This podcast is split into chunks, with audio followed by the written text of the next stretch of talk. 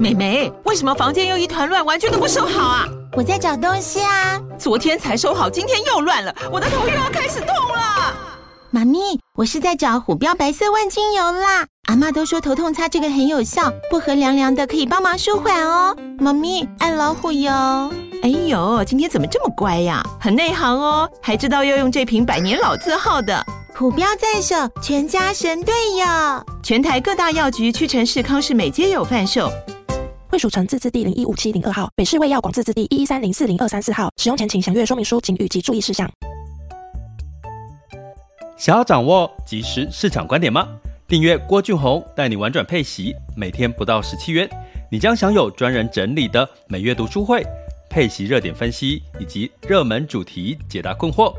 不论你想通过基金、ETF、美股或台股打造你的现金流收入，我们都能为您提供支持。点选资讯栏的订阅连结，了解更多。让我陪你一起投资理财。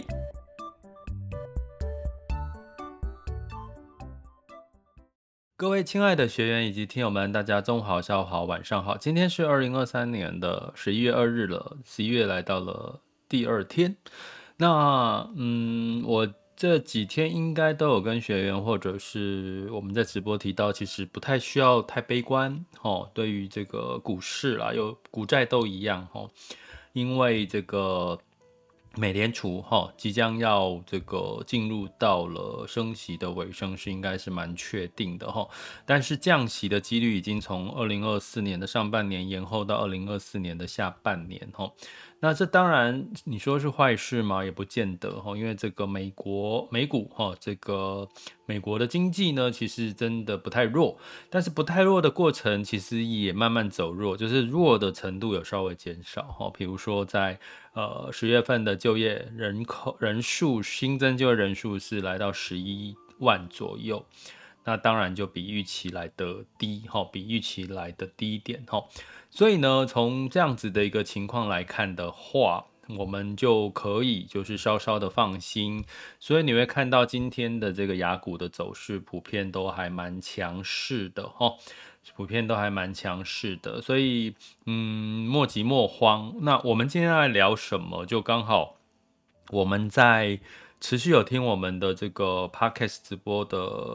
呃听友们哈，应该都。有听说我有们有提到金管会要出手管这个 ETF 哈配息 ETF 的收益平准金这件事情哈，那草案出炉了哦，预计十一月起哈，预计十一月起，那十一月起呢，基本上哈，它要求的哈，这个是草案嘛哈，那预计是年底前然后会正式的出炉哈。那基本上从十一月起就已经要求必须要充分揭露哈这个资本利得，还有它收收益平准金的这个占比哈，就是收益平准金各项占比是什么哈？那这件事情呢，就是对我们来讲，呃，配息 ETF，大家去思考一个逻辑，为什么那么多这个投信哈推出所谓的 ET 这配息 ETF？一定是有市场的需求嘛，对不对？一定有市场的需求，它才会推出这样子的 ETF。所以呢，基本上，哎，你会看到后面出来的 ETF，不外乎都告诉你它的这个投资报酬率，哈，它的配息率有来到多少预期，比如说七啦八这个数字，哈。那羊毛出在羊身上，哈，所以。呃，我们其实慢慢的在这个过程当中，越来越多人买配息 ETF 的时候呢，我们就要去更了解说，那到底它配息的来源来自于哪里？哈，那至少如果你今天是用配息 ETF 想要当做退休，或者是你用配息 ETF 想要当做这个。投资的呃主要的占比的话，尤其配息 ETF 现在大部分都是台股哈，台股 ETF 其实风险是高的，因为台股毕竟它就是单一的国家哈，那它它其实某种程度你说，哎，你买了零零五六零零八七八零零七三零零九二九什么的，其实。你并没有真正在分散风险，因为你投资的都是台股哈。这个部分我已经在我们的上一集有提到哈，我们特别把零零五六零零八七八零零九二九特别拿出来提一下。那目的呢是要告诉各位，其实，在市场波动大的时候，哪一类型集中在哪一类型的这个配息 ETF，它可能它的波动风险会更高。也许它可以给你比较更满足的预期报酬率，可是它也可能跌的幅度会比较深哈。这我们在今年都发生了哈，今年预期的事情都发生了，所以金管会也就出手了哈，就开始要管说那。也不能说你这样配配配配无理的配，那你资金从哪里来？让大家一窝蜂的去买，然后最后发现配到的可能有一部分是这个自己的自己的收入来源，自己后期投入的资金，然后呃，你可能会造成一些呃市场上面大家认为说我只要做了这件事情就可以安安稳稳的 安安稳稳的退休这件事情哈。那我我在这边我想先给各位一个。聊聊一个天的想法哈，就是其实，在所谓的市场哈，因为我们常常讲市场的变动永远是正常的，你永远不知道是会有所谓的疫情，好，COVID-19 的疫情，你永远不知道，哎，突然之间以哈就战争了哈，所以呢，我们要讲的是说，其实，在我们在未来最大的不变的事情就是改变，就是一直在改变，难保现在哈这个。呃，好的事情接下来也会走弱，比如说难保美股美股强，可能也会走弱；难保弱的就会走强哈。所以呢，我们要随时保持这个动态的一个调整。当然不是要叫大家说，哎，随时就就是走短线，不是，而是我们随时要把这个趋势这件事情把它呃放在心上。因为我们从我我常举个例哈，就是你从早期投资的话，你第一个会。最有名的就是我们讲金砖四国嘛，新兴市场。然后新兴市场最红的就是像这个呃俄罗斯、东欧，然后到后来拉丁美洲，后来中国新兴市场，后来东协，然后欧洲再更早哈，然后现在呢最。最投资最热，当然就回到美国哈。可是你现在看有没有人特别在提新兴市场？也没有。那之前日本也是，大家都没有在投资日本，对不对？很少人在说要投资日股啊，日本基金。可是呢，诶，今年就不一样了，可能大家比较多会愿意去投资日本的基金。所以呢，我要跟各位讲的是说，所有的市场我们要维持一个动态的关注调整啊，不要说全部就觉得我放在一个资产。你就闭着眼睛，你就可以安稳的退休了。你会说哈，好辛苦哦，这样退休好累哦。可是这就是事实啊。有时候事实是，呃，事实是不是如我们的预期走？可是有时候你会发现，当你可以提早因应的话，有时候它不是一个问题。它可能只是一个现象，当你不去面对它，它就可能是个问题；当你面对它，它可能就只是一个经过的现象。哦，所以呢，我们在讲这个 ETF 的平准金，其实我觉得金管会出手是好的，好的哦，因为这个毕竟，毕竟。越来越多的这类型的配息 ETF 出来哈，那我这边要特别讲的就是说，刚刚提到哈，平准金的内容的充分揭露哈，其实这很重要哈。那过去的收益平准金，大家最担心的是它为什么要有平准金的机机制？我再简单讲一下，就是因为它不论你是什么时候去买这一档 ETF，只要它配息的前一天你买。配息的前一天你买，你都会参与到配息。那请问你的配息从哪里来？你只不过持有不到一天，你就拿到配息了。所以呢，在收益平准金就是希望让持有一年甚至更长的，然后甚让甚至呃是呃持有短一点的，是不是？我们在这一年领到配息，会有持有一年的满一年的领到配息，很正常嘛，很公平。也有持有一天就领到同样的配息哦，它并没有减少，并没有用三百六十五天去换算。那怎么办？所以你后面的一天拿到，最后一天才投入的，那他就把多一点你投入的本金的一部分先拨还给你。那这样就会造成所谓的平准金，就是诶，持有一年的他拿到的这个配息，跟持有一天拿到的配息是一模一样样。可是呢，对于持有一年的比较公平，因为他可能拿到完整的配息。可是对于持有只有一天就拿到配息的，他可能拿到一部分是你的本金。时间还给你哈，所以呢，也没有不公平嘛，因为毕竟是你的本金，你也只有持有一天的吼，所以在这样的一个机制，可是不透明啊，到底是多少是来自于这个投资人的是自己的吼，这个平准金啊，多少是来自资本利的，多少是来自这个呃配息真正的配息？那我有提过一个标准，就是说目前台湾台股的平均。值股票值利率大概维持在三个 percent，最多四个 percent 上下，三四个 percent，所以只要超过六啊，超过七，超过八，超过九，超过十，超过十一，零零五六十一，其实你都要开始有一些 question，它的配息是从哪里来？哈，所以我们就提到，呃，如果超过四以上哦，甚至更高，当然有一些股票比较，比如说。呃，比较不是大型股哈，或者是有一些它配息的殖利率的确有到六到七哈，那但是不是全部，所以你说哎配个五到六，哎其实都还算可以啦，合理。可是我配到十一，配到八九哈，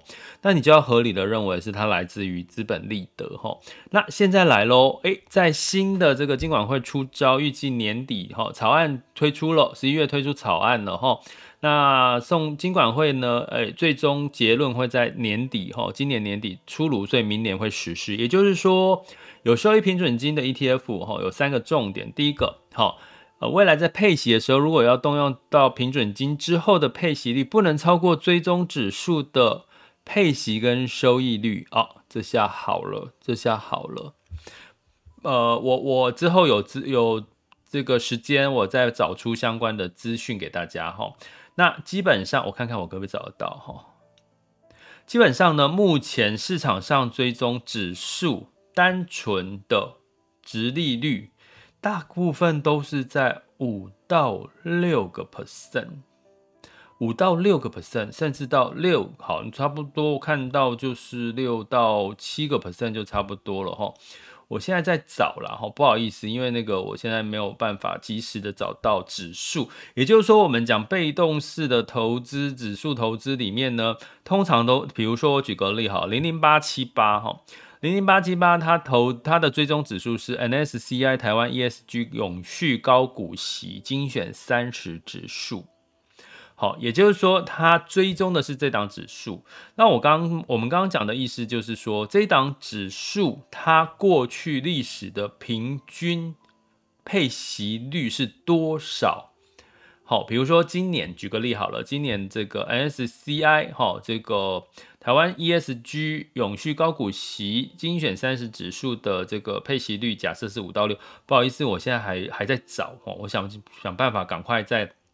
跟各位讲的同时，我可以找出这个它的这个指数的殖利率是多少哈，这样我们就可以对比哈。那比如说哦，它的殖利率是只有六个 percent 好了哈，刚刚讲这个指数，所以呢，零零八七八最高就不能超过这个六个 percent 的配息哈收益，就算它有。所谓的这个资本利得，很多资本利得要配，它还是不能超过这个指数。哎，这个就直接打死了吧？你必须要跟指数不能超过指数是你的天花板，指数的配息率，哎，指数大家知道吗？指数它其实是并没有配资本利得咯，指数是没有配资本利得的耶。所以我再讲一次哦，这有里面有一个最大重点，有收益的平准金机制的 ETF，未来在配息的时候，若要动用到平准金的配息率，就不能超过追踪指数的息率跟收益率。诶，配息时若要动用平准金的配息率，了解吗？了解吗？所以这这这个，我们先先从字面上的意思，我们看到的是它参考追踪指数的平均收益率哈。我们在讲到这个版本哈，里面它有提到 ETF 配息率要参考追踪指数的指数息率、平均到期的收益率、最差收益率、票面利率跟当期收益率。所以这几个都不是高的哦，平均到期、最差。票面就是这个这个对比这个它发行时候价格的票面利率，还有它当期就是这一期的收收益率，再怎么样它其实都不会是到顶的，都不会是高的那个那个那个数据。所以也就是说，未来我刚刚标题下的真的我我不是开玩笑的讲了，而是在看我们看到光靠这个条件，你未来。怎么可能资本利得加配的很多？因为它不能假设它不能超过，当然这是草案呐、啊，明年的。呃，一月才开始正式会有这个新的新最新的这个数据嘛，哈，那最新的条款，然后，所以基本上，它如果真的这件事情成真的话，也就是说，你可以想象所有的配息率，每一个 ETF 配息率，你可能就去参考它的指数的配息率就好了。这样理解吗？这样理解吗？好，你应该这样听得懂我意思了哈。我现在 我跟各位讲，请大家，请大家一定要。原谅我哈，因为我现在真的一直在找零零八八七八追踪的 MSCI 台湾 ESG 永续高股息精选三十指数，它的配息率是多少？我还在找，我还在找，目前还没有找到哈，目前还没有找到。好，我来找一下哈。好，真的我我很希望我能够找到它。好，我来看代表看指数，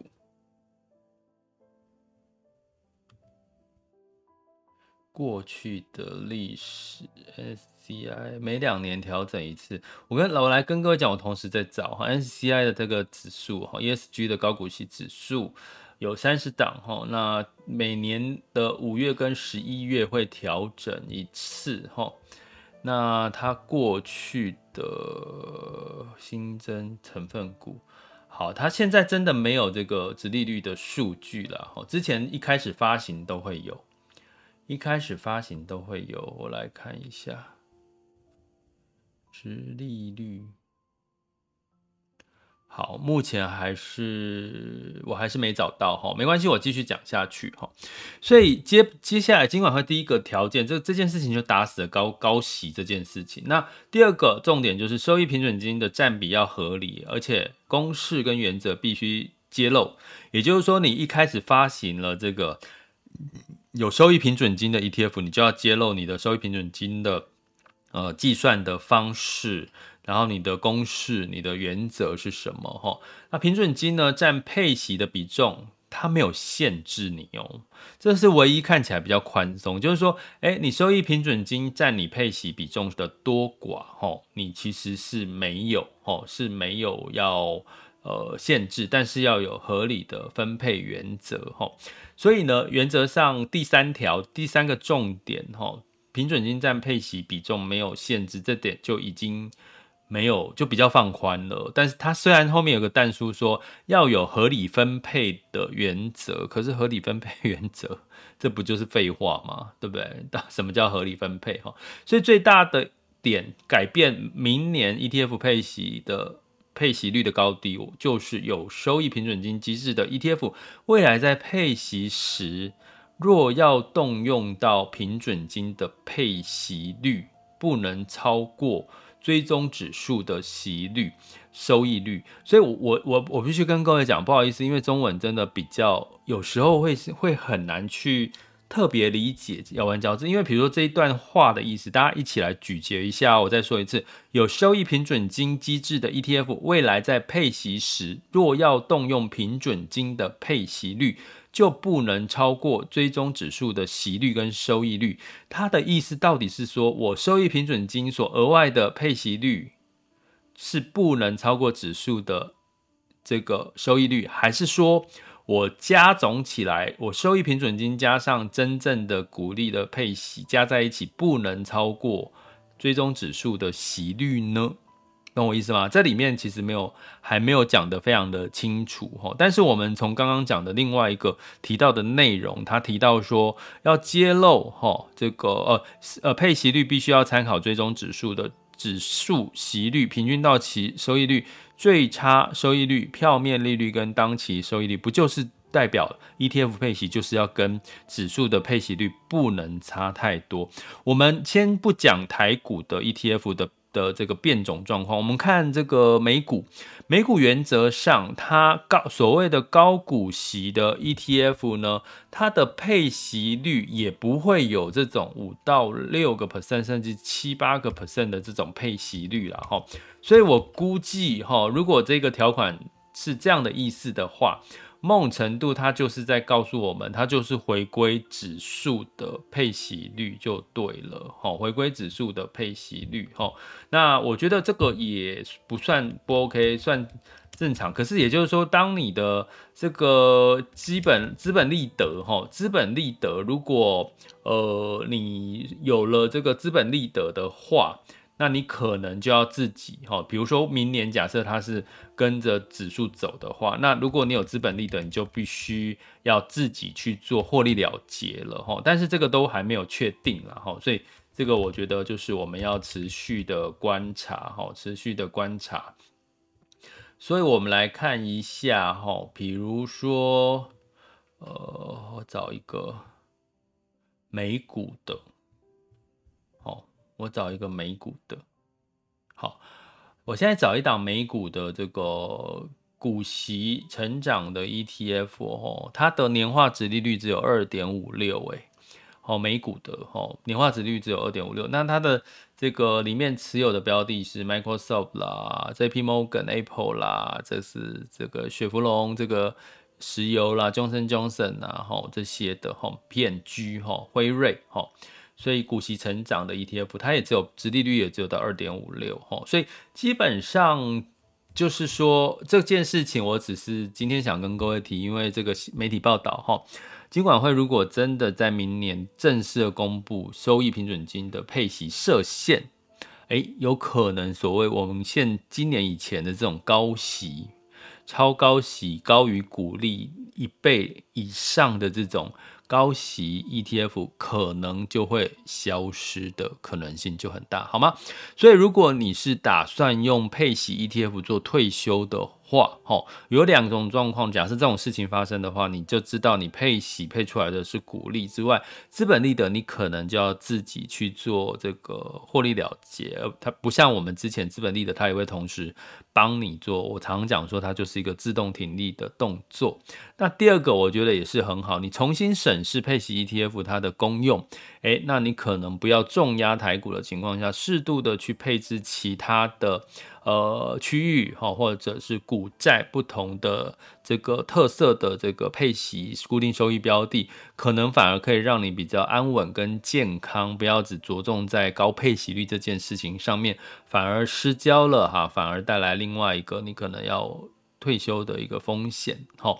所以我觉得没有不是坏事，但是我们就。呃，等到正式版本出来之后，我们再来看它的原文。那我们也会持续的帮大家在追踪原文的内容，好吗？想要掌握即时市场观点吗？订阅郭俊宏带你玩转配息，每天不到十七元，你将享有专人整理的每月读书会、配息热点分析以及热门主题解答困惑。不论你想通过基金、ETF、美股或台股打造你的现金流收入。我们都能为您提供支持，点选资讯栏的订阅连结，了解更多。让我陪你一起投资理财。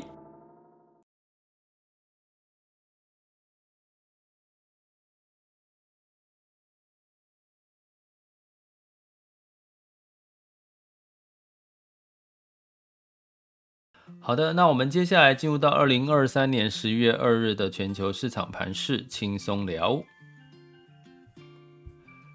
首先，我们看到风险指标部分，哈，今月 VIX 恐慌指数是十七点二，VIX 恐慌指数现在当下是十六点八四，十年期美债殖利率降到四点七九四 percent 了，所以代表什么呢？诶，代表恐慌指数稍降，因为美股反弹嘛，哈。那另外呢，美债殖率升了之后呢，因为最近的美国的公布景气数据，好，刚刚提到，比如说十年十月份的就业新增就业人口就是呃低于预期，哈，只有十一万多，哦，所以某种程度呢，其实市场认为，虽然美国景气不弱，可是它也慢慢的在呃慢慢在走下坡，哎，那当然就慢慢的对于美国联准会就有。比较没有升息的压力，反而慢慢有机会，大家预期降息的机会哈。所以呢，在周三，其实联准会哈这个昨天哦提出了经济虽然强劲，不排除配这个升息，但是哈他们会仔细谨慎的形式。所以这样的谈话呢，会让这个市场解读它比较